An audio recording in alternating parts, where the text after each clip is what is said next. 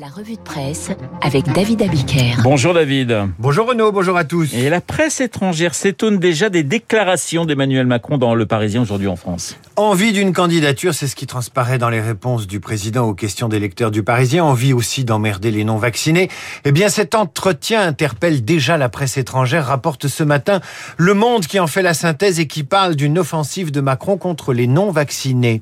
Et les grands journaux européens sont surpris par les mots du président. Le quotidien conservateur italien Il Tiempo se demande si le président n'a tout simplement pas perdu la face et la tête face aux antivax. En Belgique, le temps euh, rappelle que le président français est coutumier des déclarations cinglantes, au risque de déclencher une vive polémique.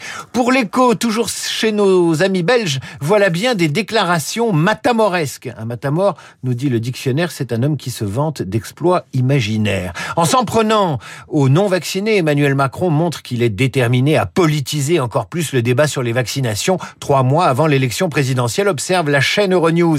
C'est le journal anglais The Guardian qui fait l'observation la plus intéressante. La sortie de Macron n'est pas un dérapage, c'est tout l'inverse. C'est le reflet d'un calcul politique prudent car les sondages montrent, observe le journal anglais, qu'une grande majorité des électeurs français sont de plus en plus frustrés par la pandémie et soutiennent le pass vaccinal comme moyen efficace d'y mettre fin. En fait, Macron a tenu des propos clivants, des propos qui divisent et qui nous rappellent euh, quelqu'un qui joue aussi avec le feu euh, et l'opinion. C'est Donald Trump qui prépare son retour. Et oui, Trump et ses partisans qui font la une de Libération. Un an après l'invasion du Capitole aux États-Unis, la démocratie en péril, titre Libération. Et Trump en profite, galvanisé par le mythe de l'élection la droite américaine multiplie les coups de boutoir contre les institutions universitaires, militaires ou observateurs internationaux s'inquiètent de voir le régime s'effondrer, poursuit Libération. Pour le Figaro, la crise politique américaine suscitée par l'émeute du Capitole le 6 janvier 2021 est loin d'être terminée. C'est même l'inverse, puisque l'enquête parlementaire sur l'attaque de l'année dernière, la plus sérieuse contre la République américaine depuis sa fondation, observe le Figaro, eh bien cette enquête attise les haines politiques. Et plus cette enquête progresse, plus elle permet à Donald Trump de donner sa version des faits et de préparer son retour. Liz Cheney, la propre fille de Dick Cheney, ancien vice-président républicain des États-Unis, aujourd'hui vice-présidente de cette fameuse commission d'enquête, déclare ainsi à propos de Trump, c'est un homme qui a démontré qu'il est en guerre contre l'état de droit. Il a démontré qu'il était prêt à franchir tous les garde-fous de la démocratie et il ne doit plus jamais s'approcher du bureau ovale. Vous vous rendez compte, la fille de Dick Cheney. Mais Trump explique le Figaro a repris la tête du Parti républicain et il est considéré comme un très vraisemblable candidat pour l'élection de 2024 et profite de l'enquête pour retourner contre ses adversaires tous les arguments. Pourquoi, dit-il, la commission n'enquête-t-elle pas sur les États et les individus qui ont triché à l'élection? Triche qui est à l'origine de la manifestation du 6 janvier 2021. Vous ajoutez à cela une opinion conservatrice favorable. Un sondage récent du Wall Street Journal indique que 81% des électeurs républicains, la droite américaine, ont une bonne opinion de Trump et qu'ils sont 57% à considérer que l'élection leur a été volée. Alors comparé aux États-Unis, l'ambiance en France est un long fleuve tranquille, David. Peut-être, peut-être, mais ce qui est en cause en France n'est pas si éloigné de ce qui est en jeu aux États-Unis. La vérité sur le vaccin et le mensonge que font circuler les antivax qui sont un danger pour la démocratie et pour la sécurité des Français et en même temps la liberté de penser, d'aller et venir. Ces sujets sont au cœur de la presse ce matin et au cœur de la crise américaine et de ce qui est une crise parlementaire en France provoquée par le variant au micro.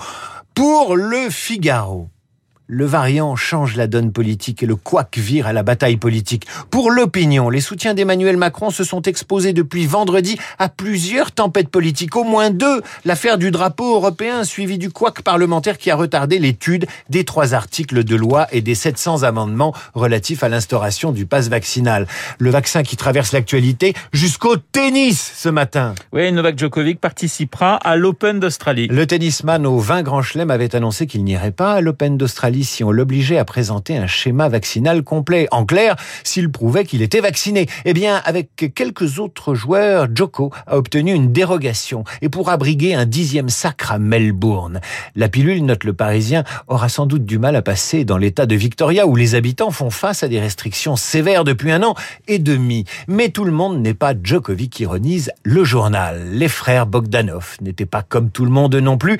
C'est ce qui ressort du portrait que leur consacre ce matin le Figaro après la mort avant-hier d'Igor, six jours après Grishka. Comment les savants qu'ils étaient, s'interroge le Figaro, à la fois précis et nébuleux, ont-ils pu autant se méfier de la science au crépuscule de leur vie en refusant le vaccin? Et le Figaro retrace le parcours des jumeaux de 72 ans nés à 45 minutes d'intervalle, lesquels déclaraient il y a peu « Nous sommes proches d'un laboratoire qui travaille aujourd'hui sur l'allongement de la vie.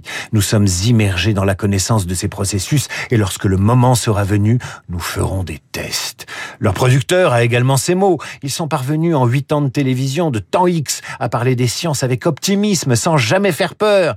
Vous apprendrez enfin dans ce portrait que les jumeaux sont parvenus à faire rire François Fillon quand il était Premier ministre, une performance en récitant des poèmes de Prévert avec l'accent gascon. Ils pensaient être hors de portée du virus, eux qui venaient du Big Bang, explique leur éditeur Jean-Paul Antoven. Un virus trop collectif pour eux, lance l'ex-épouse. Le virus, hélas, est aveugle comme l'amour. David Abiker et sa revue de presse sur l'antenne de Radio Classique. Dans un instant, le débat Paris Match, les échos, Bruno Jeudi, Nicolas Barré. On va parler évidemment de Emmanuel Macron.